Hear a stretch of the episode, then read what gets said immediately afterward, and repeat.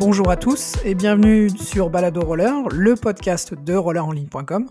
Aujourd'hui, nous sommes le 27 juillet 2023 et nous sommes avec mon compère euh, Walid présent pour un entretien exceptionnel. Notre invité a eu la gentillesse de nous recevoir, de nous recevoir chez lui. Alors comment le présenter? C'est pas évident parce que c'est une personne que je connais bien et depuis très longtemps. Rares sont les, les personnes qui ont une réelle influence sur nos vies, nos choix, nos passions. Comme beaucoup d'entre vous, j'ai sans doute euh, lu son livre avant de le connaître. Et puis je l'ai rencontré, maintenant voilà plus de 20 ans, à une époque où euh, je travaillais donc chez, chez Ride Mag. Et si les colonnes de rollerenligne.com aujourd'hui sont pleines d'articles d'histoire, c'est un peu euh, de sa faute. donc nous sommes avec Sam Nieswiski, notre historien français du roller. Bonjour Sam. Bonjour. Est-ce que tu peux te présenter tout d'abord? Comment me présenter? Je suis très âgé, j'ai 95 ans. Je n'ai pas grand-chose à dire sur moi. Hein. Tu as quand même beaucoup de choses à raconter sur l'histoire du patinage. Oui. Tout d'abord, tu as, découvert le patin quand tu étais enfant. Est-ce que tu peux nous en parler? Bah, Quand j'avais, je ne sais pas, une dizaine d'années, c'est-à-dire avant-guerre, comme tous les gosses, j'avais des patins avec des roues en fer et des courroies. Et je patinais comme tous les gosses, sauf que je patinais un peu mieux. C'est-à-dire que très vite, j'ai su aller en arrière, j'ai su garder mon équilibre sur un pied. Enfin, ça me passionnait. Euh, au, détriment de mes études, d'ailleurs. Tu étais à quel endroit à cette époque-là? Bah, j'habitais, euh, j'habitais dans le 17e, donc j'allais patiner euh, sur la place où il y a le, qui donne sur le score des Batignolles, souvent. Et quelquefois dans la rue où j'habitais, qui était une petite rue, à l'époque il y avait très peu de voitures, donc je patinais euh, dans la rue, sur les trottoirs. Là, on est quelle année, hein, à peu près? Bah, C'est avant-guerre, c'était dans les années 1935, 36 par là. Donc, non, un peu plus tard. Je devais avoir une dizaine d'années, donc 37 ans, deux, deux ou trois ans avant la guerre, voilà. Donc là, tu te retrouves dans Paris. Est-ce qu'il y a d'autres patineurs à l'époque? Est-ce qu'il y a beaucoup d'enfants qui patinent comme toi? À l'époque, il n'y a que des enfants. C'est un jeu de gosse à l'époque. Euh, les, les, adultes, il y en avait peut-être qui patinaient, mais euh, ce n'était pas public et j'étais même pas au courant. Est-ce qu'il y avait dans ta famille d'autres personnes qui, qui patinaient? Non, mon père patinait un peu à glace, mais c'était pas un sportif. Il patinait un tout petit peu. Euh, il patinait un moniteur, mais il patinait très calmement, il évitait de boule, c'est tout. Donc là, tu, viens de parler du, patinage à glace, justement, ça nous permet de faire la, liaison avec ce sport. Toi, tu as pratiqué les, deux sports, en fait. Tu as commencé par le patinage à roulette, et puis après, tu as aussi fait de la glace. Alors, je patine à roulette. Ensuite, la guerre, j'ai vécu dans le Midi où on patine pas à roulette et où j'avais d'ailleurs pas de patin. Et puis après la guerre, euh, j'ai découvert le patin à glace. Alors ça, tous mes loisirs, la patinoire à glace. Et puis, il de glace, donc j'étais très malheureux. Et un jour, je vois dans la rue deux jeunes qui avaient sur l'épaule des patins à roulettes qui me semblaient fabuleux. C'est-à-dire, ils avaient des patins vissés aux chaussures, comme les patins à glace, avec des grosses roues en bois. Et j'ai dit, mais où est-ce que vous faites ça? Ils m'ont dit, euh, il y a une patinoire à Paris, euh, rue, rue, rue de l'Entrée, près de la place de la République. Donc, euh, j'y allais de temps en temps et c'était tout à fait extraordinaire. C'était aucun rapport avec les patinoires à glace comment expliquer ça? C'était peu après la guerre. Donc, dans le public, il y avait deux sortes de gens. Il y avait les voyous de la place de la République, qui étaient des durs en général, et puis il y avait des soldats américains qui se retrouvaient un peu chez eux. Ça faisait énormément de bruit. il y avait une piste en béton, il y avait des roues en bois et des roues en fer, mais ça faisait une telle poussière. On sortait de là avec, des, avec les cheveux blancs comme des perruques de, de, au temps de Louis XV. Et c'était assez dur hein, comme ambiance. Moi, je me rappelle, quand j'étais arrivé là, pour patin à glace, on s'habillait avec euh, un costume croisé, un papillon. Là, je suis arrivé là, il n'y avait que des durs en salopette. Quand ils m'ont vu, il y en a un, il m'a dit bah, T'en as une tronche pour un patineur. Et quand j'ai patiné, alors la suprême insulte Oh, mais toi, t'es un glacier. Le, C'était la pire insulte. Hein. mais tu faisais quoi en patinage à glace? C'était plutôt artistique? Non, non, à l'époque, euh, je patinais. J'allais en avant, en arrière, je faisais l'équilibre sur un pied, euh, je faisais des petits sauts, mais ça s'arrêtait là. Hein. D'accord. Et alors, dans cette patinoire, il y avait toutes les heures, il y avait ce qu'ils appelaient le roller catch. Et en fait, c'était la minute de vitesse comme il y avait au patin à glace.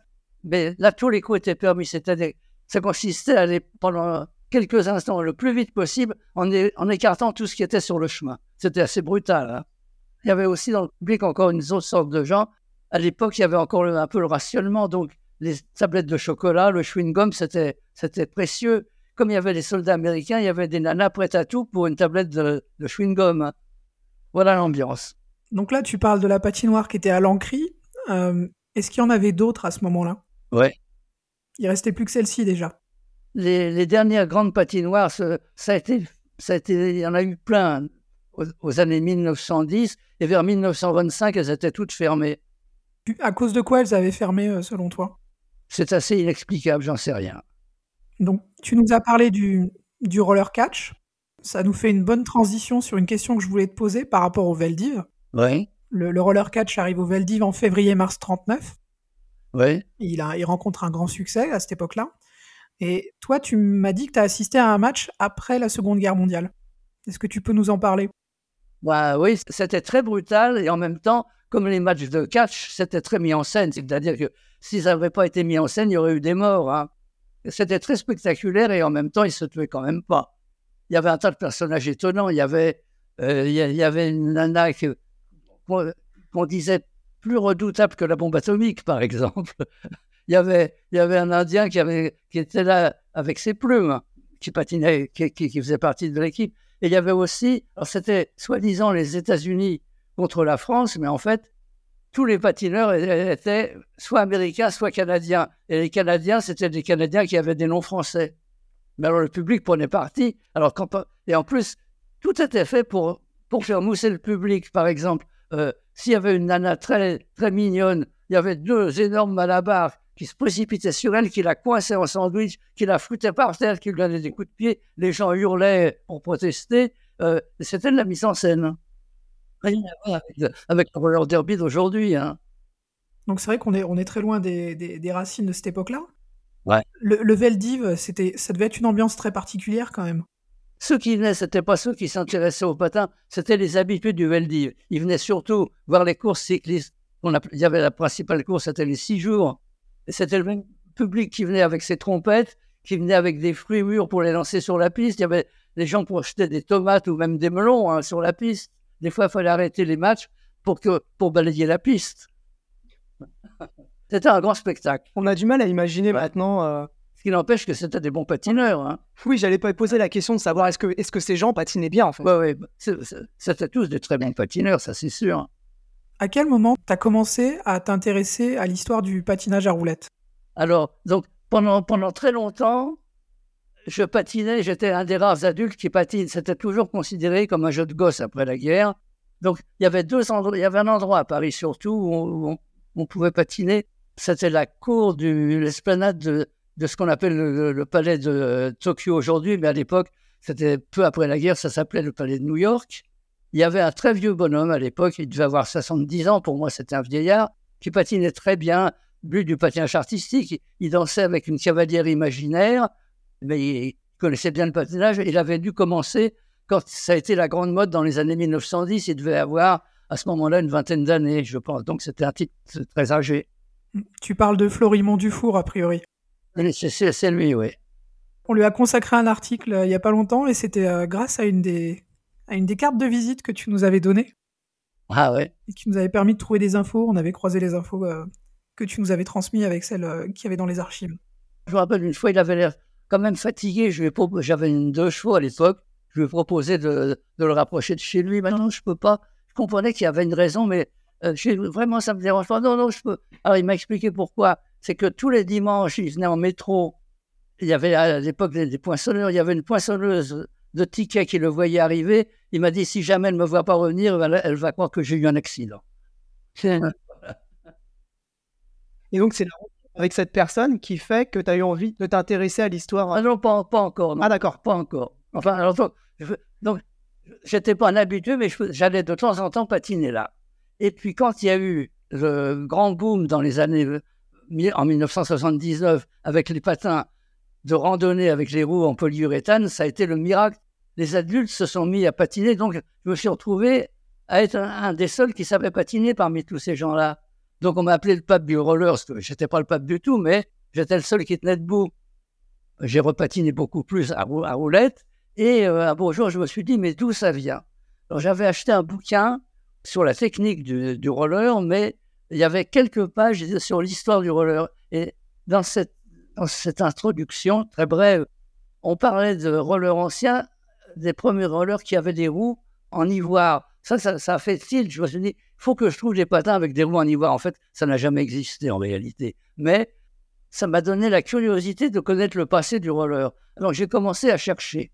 Alors je me suis dit, le roller, c'est un produit industriel, donc je suis allé aux arts et métiers où il y a les ancêtres du vélo, les, ancêtres des voitures, les ancêtres des vélos sur le, sur le patinage, rien, absolument rien. Donc j'étais très embêté.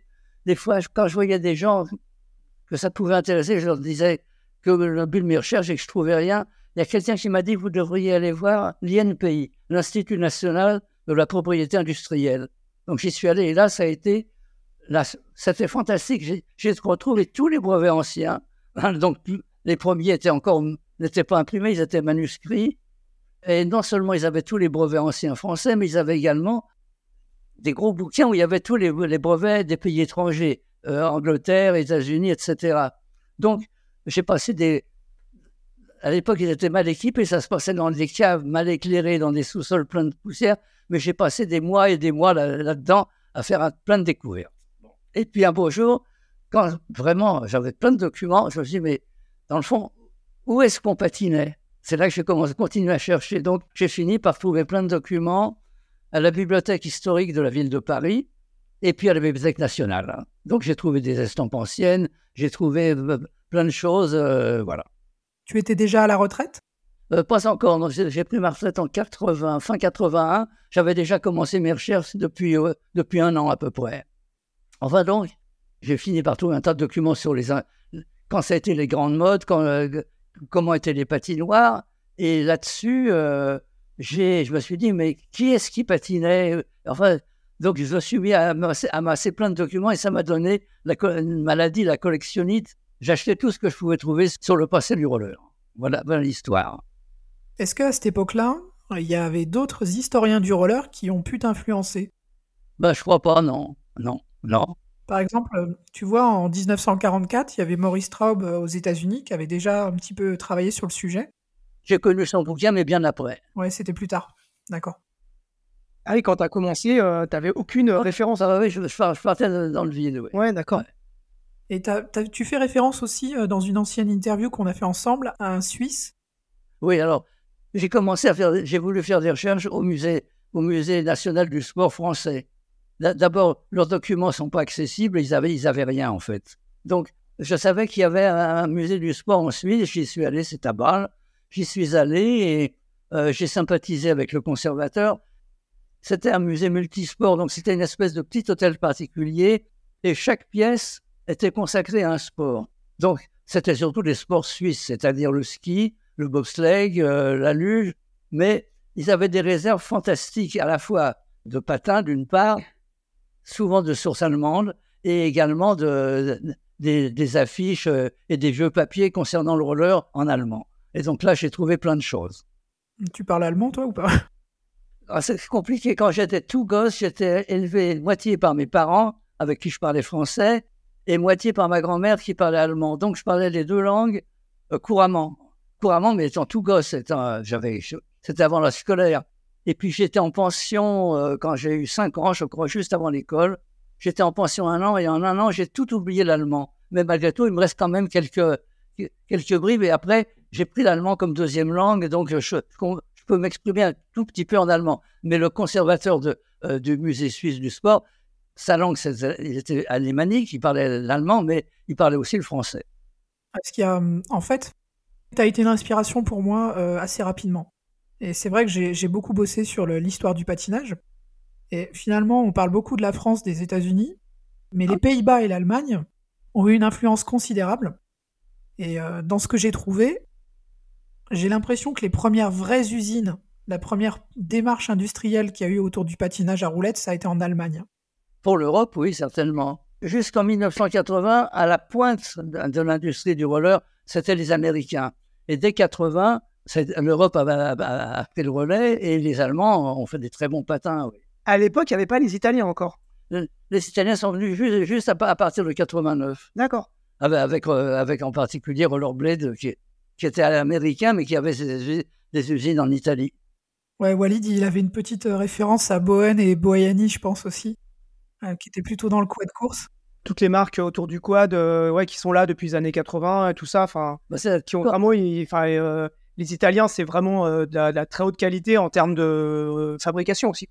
Non, mais ce qu'il y a aussi, il y a, encore autre chose, c'est que dans tous les pays qui ont un climat froid, c'est le patin à glace. Donc, dans tous les pays du Sud, Espagne, Portugal, Italie, il fait trop chaud pour faire de la glace, donc on, patine à roulette. Donc les, les, Italiens étaient forts en patin à roulette déjà. Et quand ils ont vu le boom que c'était, tous les pays d'Europe s'y sont mis. Donc là, tu as entamé tes recherches, tu as accumulé pas mal de, documents, et puis ça t'a amené à, sortir ton livre. Donc Rollermania en 91. Le cheminement, c'était sur, au début, quand je faisais mes recherches, quand j'ai eu beaucoup de documents, je me suis mis à faire des fiches. Je ne connaissais pas l'ordinateur. Donc je faisais des fiches. Puis un beau jour, j'ai eu tellement de documents, je me suis dit, ça peut faire un bouquin. Donc j'ai commencé à faire un bouquin sans du tout me préoccuper s'il était, si ça pouvait intéresser quelqu'un. J'avais l'impression à l'époque que l'histoire du roller n'intéressait absolument personne. Ni les gens qui patinent, ni les historiens, ça n'intéressait personne. J'ai fait un bouquin selon mon goût. Et puis, quand j'ai commencé à me dire, ça vaudrait le coup de l'éditer, j'ai commencé à faire le tour des éditeurs. Et là, j'ai vu la difficulté que c'était. C'est-à-dire que les éditeurs d'histoire me disaient, nous, l'histoire, on s'intéresse à l'histoire de Louis XIV, de Périclès, mais pas du roller, c'est pas sérieux. Quand j'allais chez un éditeur de sport, on s'intéresse à la technique du sport, à la médecine du sport, à la sociologie du sport, mais l'histoire du sport, ça n'a aucun intérêt. Donc, j'ai fini par trouver un éditeur, mon bouquin l'intéressait, sérieusement cherché à l'éditer. Il a fait une étude et il m'a dit, c'est pas rentable parce que comme il y a des illustrations qui demandent la couleur, ça coûte très cher à faire et il n'y aura pas le, public pour amortir. Donc, il a recherché vraiment avec, euh, consciencieusement et il m'a dit, c'est pas possible. Et là-dessus, là, c'est le hasard. Je lis les programmes de télé dans Télérama et dans Télérama, il y avait des annonces à l'époque en dernière page et je voyais l'annonce de Gallimard disant, nous cherchons pour notre euh, rayon jeunesse euh, un jeune auteur, moins de 20 ans, pouvant nous raconter, raconter une expérience intéressante. Donc, j'aurais écrit en disant que dépassé beaucoup, de beaucoup la limite d'âge, mais que je suis quand même un auteur nouveau-né puisque j'ai jamais publié. Donc j'ai renvoyé mon bouquin, et puis un beau jour, ils m'ont dit, ah non, j'aurais parlé de mon projet. Et ils m'ont dit, euh, apportez-nous votre bouquin. J'aurais apporté le bouquin, pas de réponse. Je me suis dit, euh, ça va être comme les autres, ça ne va pas les intéresser. Puis au bout de, deux, de un ou deux mois, j'ai voulu récupérer mon manuscrit. Ils m'ont dit, mais on l'attend toujours, votre manuscrit. Il était resté dans un tiroir chez le planton. Et là-dessus, ils ont trouvé mon manuscrit la fille qui l'avait lu, ça l'avait emballé. Elle en a parlé à son chef de service et elle, a dit c'est pas pour la collection jeunesse, mais c'est pour la collection découverte et on va l'éditer. Ce bouquin, j'en parle régulièrement avec plein de monde. Et moi-même, à titre personnel, en fait, je sais pas, j'ai dû le lire 30, 40, 50 fois.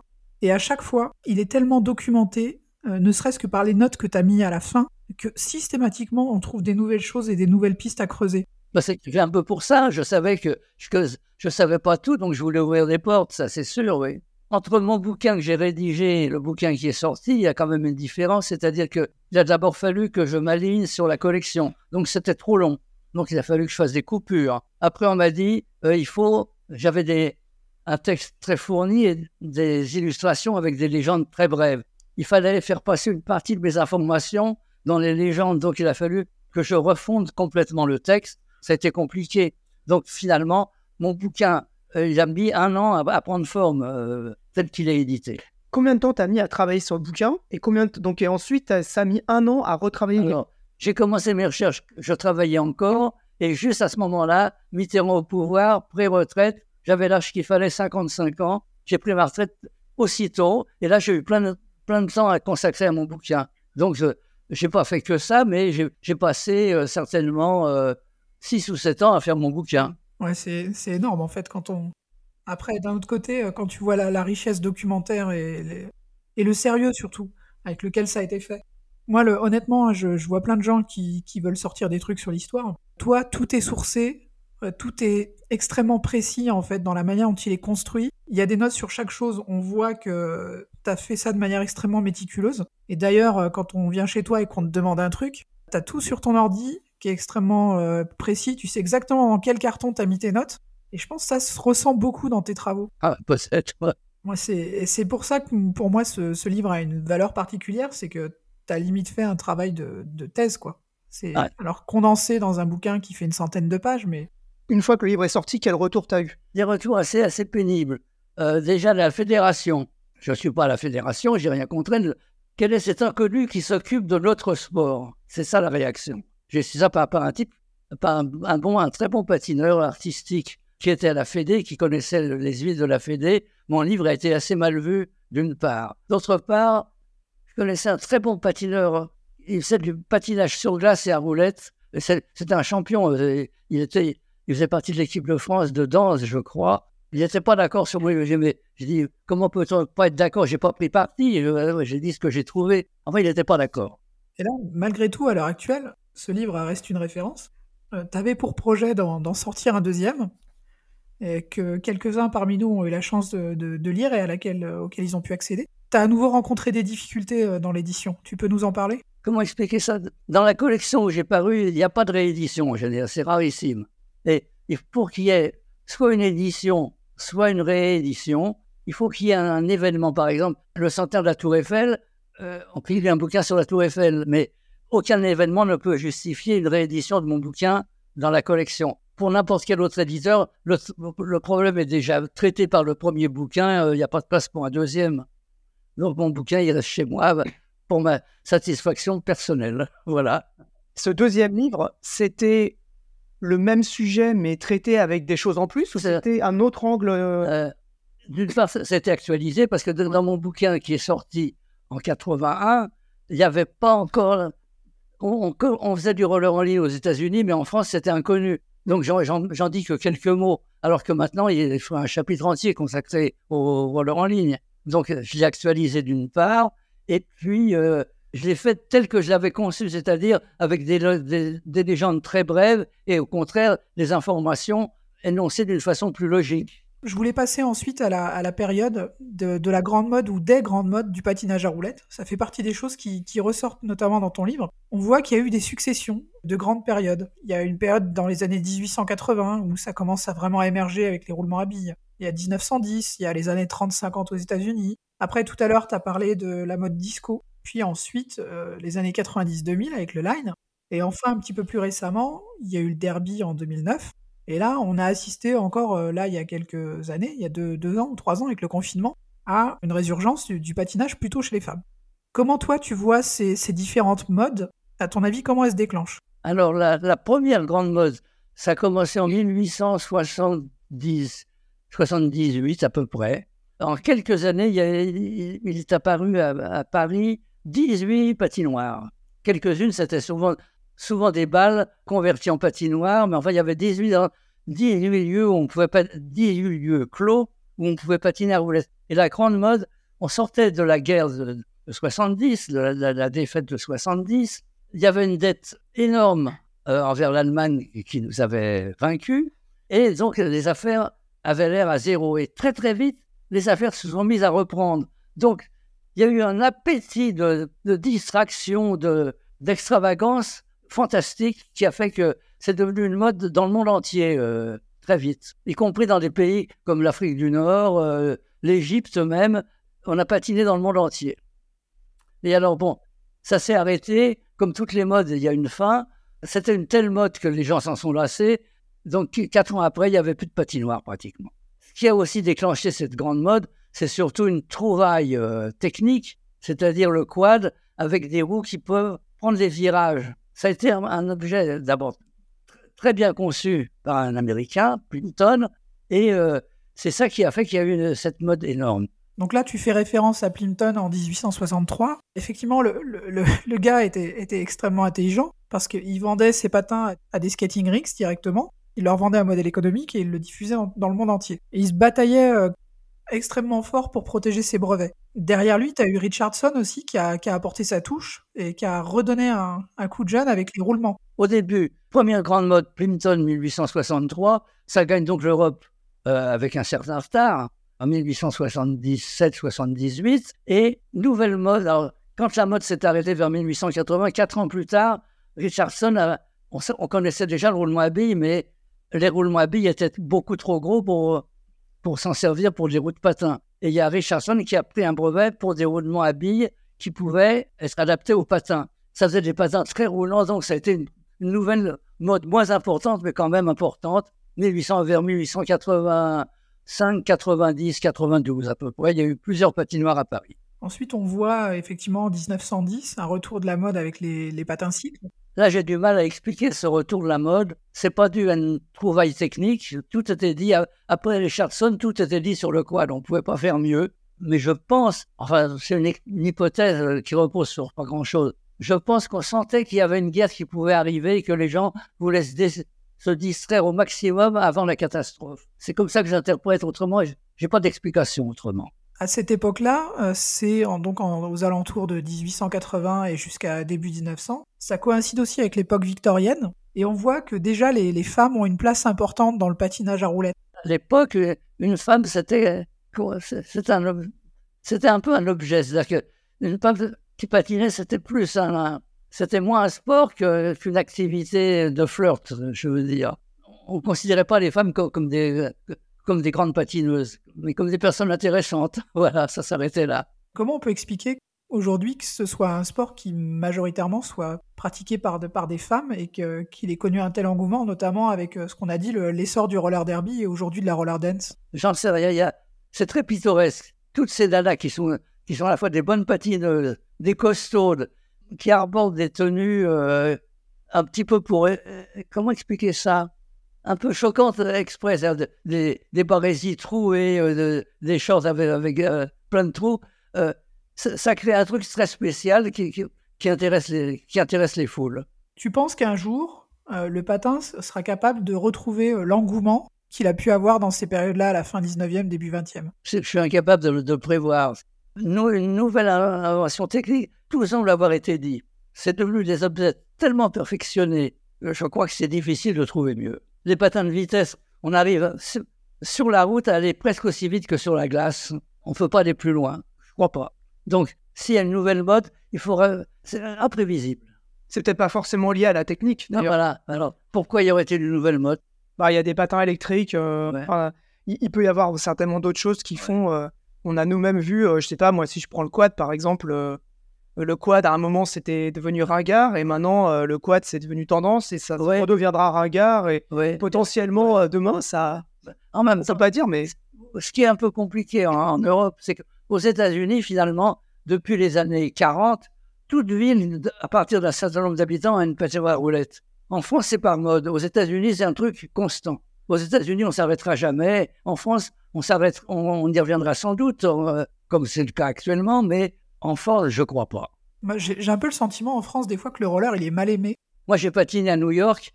Quand on patine sur la rue ou sur le trottoir, les piétons n'ont pas peur et ils vous se mettent pas. Les voitures ne klaxonnent pas. Tout le monde se respecte. À Paris, sur le trottoir, on est très mal vu. Et sur la chaussée, on est mal vu par les automobilistes. Je veux dire qu'il y a beaucoup moins de tolérance à Paris qu'à New York. Ouais, ça je, confirme. Le patin, effectivement, aux États-Unis, euh, bon, il est, il est présent dans les patinoires depuis euh, plus d'un siècle voire un siècle et demi. Il y a, comme tu disais, il y a eu 3 4 000 patinoires aux États-Unis, alors qu'en France, il y en a peut-être eu une cinquantaine à la, plus grande époque. Et ce qui est bizarre, c'est qu'en fait, tu as l'impression qu'en France, on fait quand même partie des pays latins et que le roller a eu du mal à s'implanter. Quand tu regardes l'Italie, l'Espagne ou le Portugal, le patinage à roulettes, il a une audience qui est sans commune mesure avec celle qu'il a en France. Comment on l'explique cette différence culturelle? On est moins au sud que dès qu'un pays est chaud, il y a le roller. C'est-à-dire que le ring hockey, c'est populaire au Portugal et en Espagne, c'est populaire comme le football presque. En France, ça l'est beaucoup moins, mais on est plus au nord. En, France, on n'a pas tellement de chance, c'est que pendant très longtemps, au point de vue vitesse, les Américains étaient les grands maîtres. Nous, on passait après eux. Quand les Américains ont un, peu perdu la maîtrise, c'est les Italiens qui ont été euh, en tête et les, Français étaient derrière eux à nouveau. Ce qui n'empêche qu'on a quand même des très grands champions. Hein. On parle justement de, compétition. Le roller euh, aux Jeux Olympiques, c'est une longue histoire. En fait, quand tu regardes dès les années, euh, allez, je crois que c'est dans les années 20, déjà De Coubertin était négatif. Et il souhaitait pas avoir du patinage à roulettes parce que ça faisait du bruit et que ça faisait de la poussière. Depuis cette période-là, le roller, il a essayé à plusieurs reprises d'aller au jeu et il a jamais réussi. Qu'est-ce qui lui manque? Moi, je crois que tous les, pour, le grand public, parce que pour, les Jeux Olympiques, il y a le public, euh, il faut un public. Pour le public, le, le patin à roulettes, c'est quand même que ça n'est qu'une imitation du patin à glace. Je crois que c'est ça la vraie raison, je crois. Il y a eu du ring hockey au point de vue sport de démonstration. Ça s'est arrêté là. Ça a été une saison, on a, on a participé aux Jeux. mais ça n'a pas été plus loin. Pourtant, le, patinage euh, sur glace, c'est les Jeux Olympiques d'hiver. Ouais. Et le patinage, euh, le roller, c'est l'été. Bah, voilà. Et donc, ça aurait pu faire une espèce de continuité. Ouais. Bah ouais, bah, bah ça, bah, ça marche pas. On paye en fait notre image euh, trop proche de la glace. Finalement, en fait, si tu regardes dans l'histoire, le roller, il restera l'éternel second derrière, derrière la glace. Il y a encore autre chose, c'est que, à mon avis, le roller, il est très compétitif au, point de vue Jeux Olympiques, parce qu'on ne peut pas faire sur glace ce qu'on fait à roller, c'est le roller acrobatique. Mais le roller acrobatique, on fait les mêmes figures à ski qu'en roller. Les half-pipes, ça existe, ça existe. Donc, au ski, c'est plus spectaculaire. Donc, finalement, le roller, malgré, malgré sa spécificité, il passe derrière. Il arrive pas à être assez original, en fait. Ah c'est ça Ouais. Tu, tu, nous disais en, en off euh, que tu as patiné jusqu'à avant le confinement, donc jusqu'en 2020. Ouais. Donc tu avais euh, 93 ans.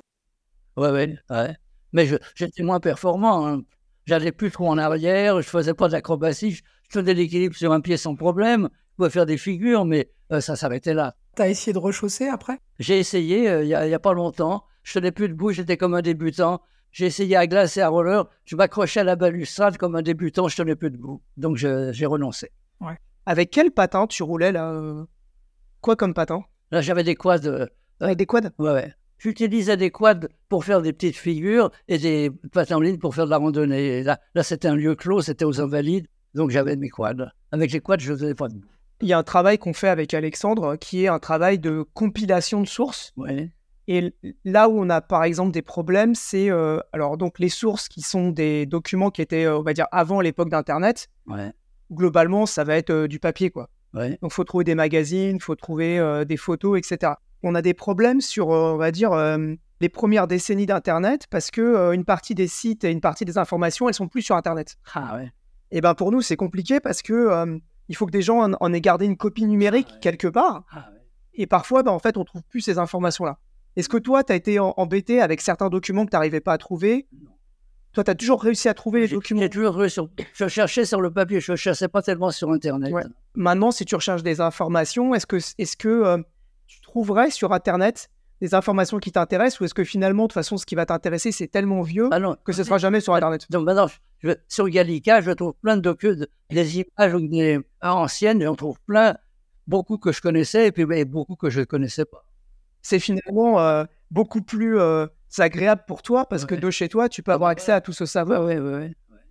T'as pas besoin d'aller dans un endroit euh, un peu plus sireux. Mais... Ouais, ouais. Gallica, c'est le portail historique des archives de la Bibliothèque nationale de France, gallica.bnf.fr. Il y a 10 millions de documents qui sont stockés dessus, et vous avez notamment accès aux archives des journaux. Euh, il y a des archives audio aussi, et il y a également des, des photos, de l'iconographie. C'est une mine d'or, hein, même à titre perso, j'y trouve énormément de choses. Et, et avec Mais ça, euh... on arrive quand même, avec Sam, à trouver encore des, des choses qu'on n'avait pas découvertes. Notamment, là, il n'y a pas longtemps, on a trouvé euh, l'inventaire d'après-décès de, de, Jean Garcin, qui était, euh, donc, qui était un des inventeurs français.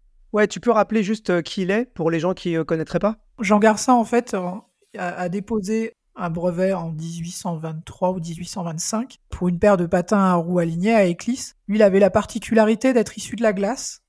C'était une espèce de dandy qui revendiquait un style très particulier en, en glace, Sam pourrait en parler mieux que moi, qui avait ouvert une patinoire où il donnait des cours et qui malheureusement n'a pas connu le succès qu'il attendait.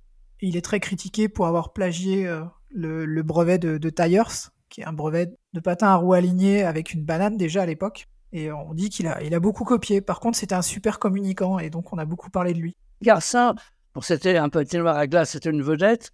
Il a écrit le premier traité de patinage à glace, écrit en français, qu'il a publié en 1813, je crois, ou 1815. Il a pris son brevet en 1828 pour le patin à roulette. Mais entre-temps, il a fait un autre sport. Il a pratiqué la draisienne, c'est-à-dire que la draisienne euh, inventée par le baron von Dreis, euh, il était le représentant de ce baron pour la France. Il a fait des démonstrations en 1818, je crois. Donc, je pense que c'est ça qui l'a inspiré pour, pour son invention. C'est-à-dire qu'il patinait à glace, il avait l'équilibre, il a pratiqué la draisienne, on pouvait rouler sur deux roues en regardant l'équilibre. Du coup, il s'est dit, on peut, on peut rouler sur des patins roulettes. C'est ça qu'il a dû l'amener au patin à roulettes. Je suppose. Hein. Ça a été un des premiers importateurs de, de draisienne en France. Et il en avait, il avait justement un stockage et il avait un magasin euh, dont on a effectivement on a retrouvé quelques archives dessus. Donc c'est marrant et d'ailleurs c'est intéressant que tu parles de ça parce que au fil des recherches que j'ai pu faire et que toi sans doute t'as remarqué aussi, il y a une histoire euh, très proche. Il y a, y a des grands liens entre l'histoire du vélo et de la, du patinage sur glace et du patinage à roulettes depuis toujours. Comment tu le vois ça? Parce que moi en fait je me suis rendu compte que tu vois par exemple les les premiers patins à glace ont servi de trame, euh, les usines des premiers patins à glace ont servi pour euh, produire des patins à roulettes à roues alignées, notamment en Allemagne. Derrière, quand il y a eu la mode du, vélo, euh, sont arrivés les, patins cycles. Finalement, c'est un petit peu des, histoires parallèles. Je voulais savoir si toi, tu avais eu des contacts, par exemple, avec des chercheurs qui, qui, ont cherché donc sur le vélo et qui t'ont interrogé sur le patinage. Non, mais enfin, j'ai compris le mécanisme. C'est-à-dire que 1900, c'était la grande époque. La petite traîne, le vélo, c'était très populaire les patineurs qui étaient confinés dans des patinoires rêvaient de patiner dans les rues. C'est là qu'on a inventé des patins avec des grosses roues en ligne, avec des pneumatiques. Donc, il y a eu les patins bicyclettes, ou, ou, ou cycle patin, en 1895 en Angleterre. C'est pas, c'est paru en France en 1898. Ça n'a pas duré très longtemps parce qu'il y a eu, comme les roues étaient grosses, en général, elles étaient ou bien très hautes, donc les gens sortaient les chevilles, ou bien les roues très basses, mais une roue devant le pied une autre roue derrière, ça faisait des patins très longs avec lesquels on ne pouvait pas tourner. Donc il y avait eu un tas d'accidents. Donc tu as fait référence d'abord aux, Ritters, effectivement, les Ritters Road Skate euh, sortis en, Grande-Bretagne. Il y a un truc qui est hyper intéressant avec ces patins-là, c'est que dès cette époque-là, ils étaient utilisés pour aller au travail pendant les grèves. Oui, oui.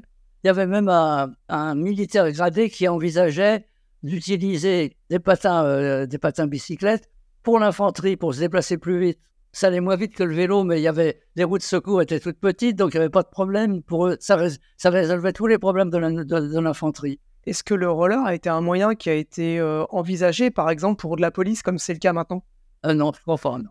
Un peu avant, il y avait une, une, une, femme flic au Canada qui, qui, était à roller avant notre brigade à nous. Le roller dans l'armée, il y a eu une période où ils avaient envisagé, ils avaient des, des patins avec des moteurs à l'acétylène, je crois, de mémoire les patins moteurs, c'est une espèce de. C'est le monstre du Loch Ness qui apparaît de temps en temps. C'est-à-dire que ça va très vite, mais c'est quand même très dangereux. Il y a des gens qui prétendent qu'ils font du 50 à l'heure avec ça. Il y a eu un type qui a fait effectivement un patin avec moteur à acétylène. À l'époque, on se servait de l'acétylène surtout pour s'éclairer.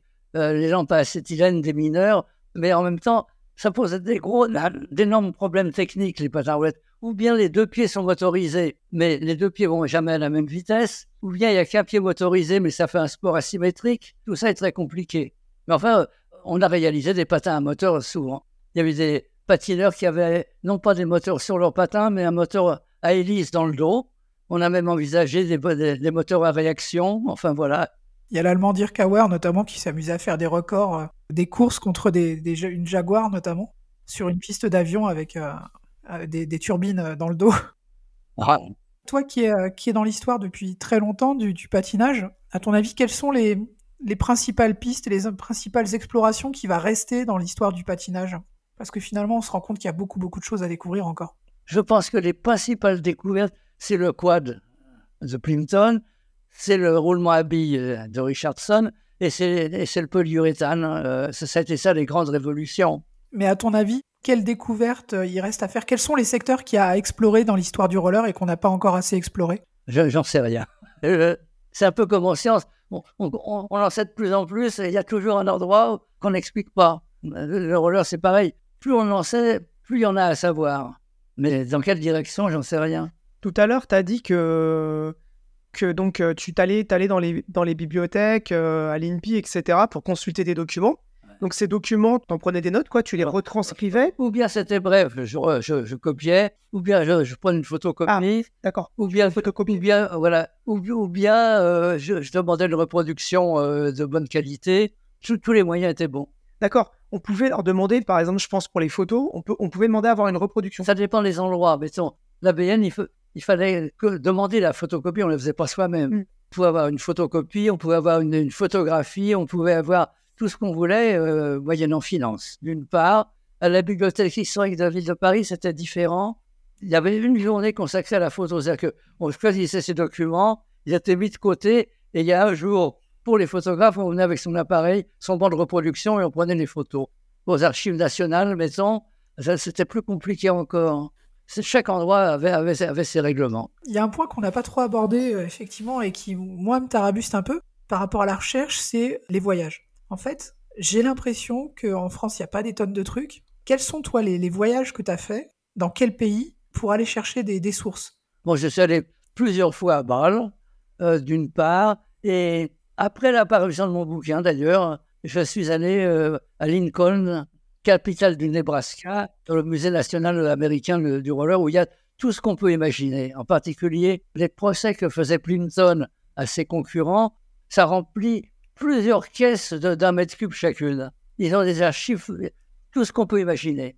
Tous les patins européens que nous, on n'a pas, eux, ils les ont. Ils ont un patin de garçon, par exemple, que nous, on n'a pas. Ouais, ça, c'est des trucs incroyables euh, d'imaginer qu'il y a encore ces patins-là. Il me semble qu'ils ont notamment le, le patin de Petit Bled, celui de 1819, le premier brevet mondial. Ouais, ils en ont un, oui.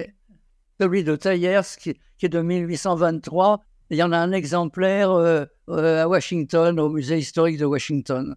Bah justement, tu parles de Washington, c'est pareil, il y a pas longtemps, j'ai eu la conservatrice euh, qui a été hyper sympa et qui m'a envoyé une photo, ils ont fait la photo exprès pour moi, du premier brevet, du premier patin qui a été breveté aux États-Unis, qui est un patin hybride entre quad et inline.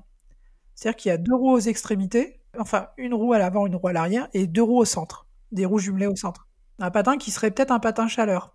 Ah ouais. Donc on se rend compte qu'il y a quand même un intérêt pour l'histoire dans ces pays-là, notamment aux Pays-Bas et en, Allemagne et aux États-Unis, qu'il n'y a pas en France. T'es allé en Allemagne ou aux Pays-Bas Il y, y, a des endroits à voir hein? Non, je suis pas allé en Allemagne. Je suis pas allé aux Pays-Bas, mais aux Pays-Bas, il y a un endroit à voir que où je suis pas allé. Il y a le, un musée du patin à glace où, où ils ont énormément de documents sur le roller également. En particulier, j'ai connu un, j'ai connu un, collectionneur hollandais qui est, qui est malheureusement mort maintenant, qui avait une collection énorme qu'il a certainement légué, légué à son musée. Bah, Qu'est-ce qui fait qu'en Europe, on n'a pas de musée du roller, par exemple? Justement, les collectionneurs, où est-ce qu'il est, euh, Qu'est-ce qu'ils font de leur collection une fois qu'ils décèdent, en fait? Ben, J'en sais rien. je ne sais pas. Est-ce que tu as été amené à avoir beaucoup de relations avec d'autres collectionneurs? Ah oui, quelques, plusieurs, oui. En particulier, euh, celui qui tient le magasin ligne droite. Oui, donc il y a, Christophe Audouard, effectivement, qui est extrêmement euh, actif à ce niveau-là. Il y a une collection énorme, oui. Christophe est extrêmement. Ouais, un nombre de pièces qui est assez incalculable. Également une collection énorme de patins, pas tous intéressants, mais il y en a tellement que dans le nombre, il y en a beaucoup d'intéressants. C'est aux fabricants de patins, euh, euh à, à Surf. Oui, Eric Gros, ouais. On est passé le voir avec, euh, avec Walid il y a quelques temps. Il y a aussi euh, Philippe Le Corvec en, en, Bretagne, à Saint-Brieuc, là, qui a, qui a des, des, pièces magnifiques, notamment un patin allemand en métal avec euh, sept roues alignées. Une des questions qu'on se pose avec Alexandre, c'est comment on fait pour faire perdurer cette mémoire? Parce que les réseaux sociaux, c'est pas un moyen de faire perdurer la mémoire. C'est trop instantané. On, on, finit par rapidement pas trouver ce qu'il nous faut. Le meilleur moyen à l'heure actuelle, c'est euh, bah, Roller en ligne. c'est le site euh, d'Alexandre.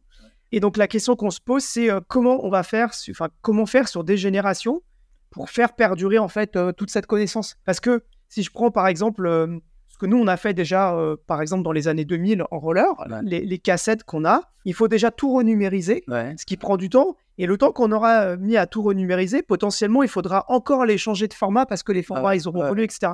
Et finalement, tout ça, ça prend euh, énormément de temps, ça demande de l'argent aussi. On se demande quels quel, seraient les bons formats, est-ce qu'il faudrait faire une association Le seul truc qui perdure vraiment, c'est l'écrit. Hein. C'est ça qui... Comment faire en sorte que tout ça perdure une fois que nous, on sera plus là? Est-ce qu'il est qu'il faudrait faire une, une association? Est-ce que euh, ça devrait être un truc qui devrait être géré au niveau fédéral Parce que finalement, la fédération... elles sont fous. Au début, elles se, foutaient de l'histoire du roller. Finalement, ils ont fini par non, non seulement accepter, mais à trouver que je donnais des racines à leur sport. Après, après j'étais bien considéré, mais eux, ce qui les intéresse, c'est la performance avant tout. Malheureusement, la, fédération n'est pas dans cette logique de, mémoire et d'héritage comme d'autres fédérations peuvent l'être. C'est un sujet qui est d'autant plus sur la table à l'heure actuelle que les Jeux Olympiques de Paris 2024, un des axes du gouvernement, c'est la notion d'héritage et de se dire qu'est-ce qui va rester de cette culture du sport après les Jeux Olympiques. Je sais qu'il y a des fédés, euh, notamment la lutte, où ils travaillent sur cette question de conserver leur héritage. Là, à l'heure actuelle, pour le roller, force est de reconnaître que si demain, euh, moi, je venais à partir, eh ben, roller en ligne, qu'est-ce qui prendrait la suite et, qui ferait perdurer toute cette mémoire Et je pense que Sam, tu as un début de réponse, c'est qu'effectivement, l'écrit malheureusement, le, papier, ça reste euh, un des supports qui, traverse le mieux le, temps. On est vraiment dans cette question-là avec Walid de se dire, ok, là, euh, effectivement, on est très nombreux à avoir des collections, enfin très nombreux, on est une dizaine, à avoir des belles collections, notamment Christophe Audouard, euh, Philippe Le Corvec, toi et moi, et des gens de Bretigny aussi. Je me souviens qu'il y avait une belle collection. Qu'est-ce qu'on va faire de tout ce matériel-là Qu'est-ce qui va devenir une fois qu'on sera plus là, quoi Je fais un testament. J'allègue tout au musée de au musée du roller euh, aux États-Unis, mais tel que je les connais, ils n'auront pas les moyens de venir en France pour prendre la collection. Donc, à défaut de le musée de Bâle, mais c'est pareil, ils n'ont pas de fric. Et à défaut d'eux, c'est un, un, des collectionneurs que je connais qui, qui en héritera. Avec Walid, on n'a pas encore trouvé exactement les, les pistes qu'on va prendre par rapport à ça. Une des réflexions qu'on avait, c'était un musée virtuel. Il y a des outils qui permettent de faire ça et qui sont plus accessibles financièrement que des, des musées en réel ça reste qu'il faut du temps et de l'argent. Bah, pour parler franchement, un musée, ça coûte de l'argent. C'est-à-dire qu'il faut déjà le local, il faut le, louer. Il faut une femme de ménage pour faire le ménage. Il faut, il faut une caissière pour. Donc il y a plein de gens qu'il faut salarier et ça n'attire pas le grand public. Le musée de Lincoln, quand j'y suis allé, j'étais le seul visiteur. Il n'est rempli que quand il y a des compétitions à Lincoln où ils ont un, ils ont un stade de roller. Quand il y a une compétition, les gens viennent, les patineurs viennent par curiosité, mais autrement, il n'y a jamais personne. La difficulté, c'est la donation. C'est les donations, c'est les soutiens. Mais à Lincoln, la difficulté quand même, je sais pas, j'invite les gens qui écoutent ce podcast à regarder euh, sur internet, à regarder où est Lincoln, quoi. C'est vraiment en plein milieu des États-Unis, au milieu de nulle part. L'Amérique profonde, oui. Donc c'est vrai qu'en termes d'accessibilité, c'est pas une grande ville. Et euh, malheureusement, c'est extrêmement dommage parce que on parlait des musées du roller. À l'heure actuelle, il y en a deux vraiment officiels. et encore, il y a le vrai, le vrai seul musée du roller, c'est Lincoln. Et tous les autres, il y en a un qui a été ouvert en Chine à l'occasion des, Roller Games en 2017. C'était une parodie de musée, quoi. Il reste encore des choses là-bas, mais pour l'instant, la, mémoire du roller, elle, se résume malheureusement à cet endroit-là au niveau physique. Donc voilà, bon, on, est, on est sur une réflexion euh, avec Walid par rapport à ça.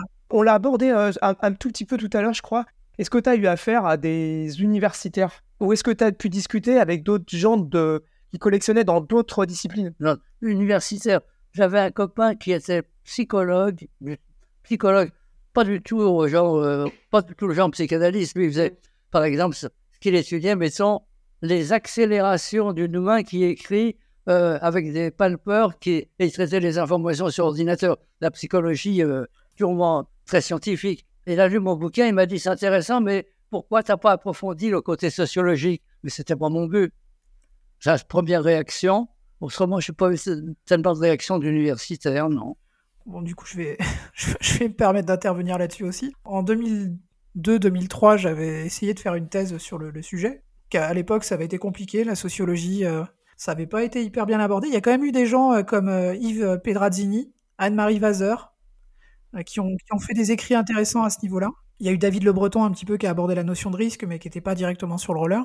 Mais force est de reconnaître que l'université a encore un petit peu de mal avec le patinage. Là, récemment, je me suis pointé avec une proposition de projet sur l'histoire du patinage à roulettes particulièrement sur l'histoire du marché. Et euh, faut reconnaître que même 20 ans après, l'université, le roller, elle s'en fout. Il y a un truc qui les intéresse un petit peu, c'est l'histoire du derby. Enfin, pas l'histoire du derby, pardon, le, le, roller derby en tant que phénomène euh, ou euh, un sport par les femmes et pour les femmes. Mais hormis cet aspect-là, il n'y a, pas grand-chose qui sort en, en, projet sur le roller. Je vais quand même rendre hommage à, à Thomas. Thomas qui a fait une thèse sur le, le roller comme, comme art de rue, en fait. Thomas Riffaut, pardon. Voilà, je cherchais son nom. Ça, tu en sais plus que moi là-dessus. Il faudra qu'on l'invite.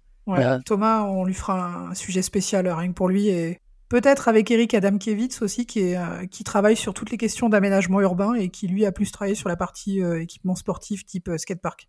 Dernière question, c'est une, question rituelle. On donne la parole à, notre invité pour une tribune libre. Est-ce que tu as un message à faire passer pour les auditrices et les auditeurs de Balado là? Seulement, non. Non. non, non. Ça, c'est la première fois qu'on l'a fait, celle-là. Quel message je peux donner euh, je... ne vois pas. Bah, je sais pas, mais euh, moi, ce qui me semble intéressant, c'est que quand euh, j'étais plus jeune et que je faisais du roller, j'avais peu de peu d'intérêt pour la pour la mémoire du roller en fait. C'est avec l'âge que j'ai compris qu'en fait, moi en tant que patineur, c'était n'était pas juste moi, c'était quand j'allais quelque part et que j'étais un patineur et que je venais de France et de Paris, eh ben, je véhiculais aussi d'une manière ou d'une autre une certaine image. Euh, et donc, euh, il était important que je connaisse un minimum l'histoire l'histoire de ce qu'on a fait, que, que, c'était assez intéressant et aussi de pouvoir passer à des gens qui arrivent et qui ont moins de connaissances cette histoire pour qu'eux aussi puissent s'approprier ce qui a été fait avant. Ouais. Voilà. Je sais pas, ouais. C'était moi qui ai fait la conclusion en fait. Ah. C'est vrai qu'à chaque fois, avec Walid, on, on, se, on se heurte vraiment. Euh, alors, c'est presque, c'est pas que métaphorique. Hein. On se heurte à des personnes qui ont le sentiment, euh, qui ont découvert le roller il y a quelques années et tout savoir sur ce milieu-là. C'est vrai qu'on bataille beaucoup euh, pour leur dire attention, il y a eu d'autres choses avant vous. Ça arrive pas de nulle part, quoi. Le, patinage, il a, il a 200 ans d'histoire. Ne la négligez pas. C'était ma partie de conclusion. Bah, je pense que c'est une bonne conclusion. Tu veux je voudrais exprimer tous mes remerciements et toute mon affection à, Sam, qui depuis plus de 20 ans maintenant a toujours été dispo euh, quand je lui ai posé des questions euh, sur des, des, des, des projets, des documents que je cherchais, des, des pièces de roller que j'avais trouvées pour m'aider à les dater. C'était Sam, il est inoxydable. Vraiment un grand merci du, du fond du cœur pour tout ce que tu m'as apporté. Je t'en prie, euh, à ton service. Chers auditrices, chers auditeurs, on espère que ça vous a plu cet épisode un peu spécial. Et surtout, parlez-en autour de vous il faudrait qu'un maximum de gens écoutent euh, cet épisode. Surtout, n'hésitez pas, comme d'habitude, à, nous laisser des commentaires ou à les, partager aussi sur les réseaux sociaux. On vous souhaite à toutes et à tous euh, une bonne soirée et on vous dit euh, à bientôt. Oui, au revoir et bonne soirée. Et puis surtout, merci beaucoup. Merci à tous.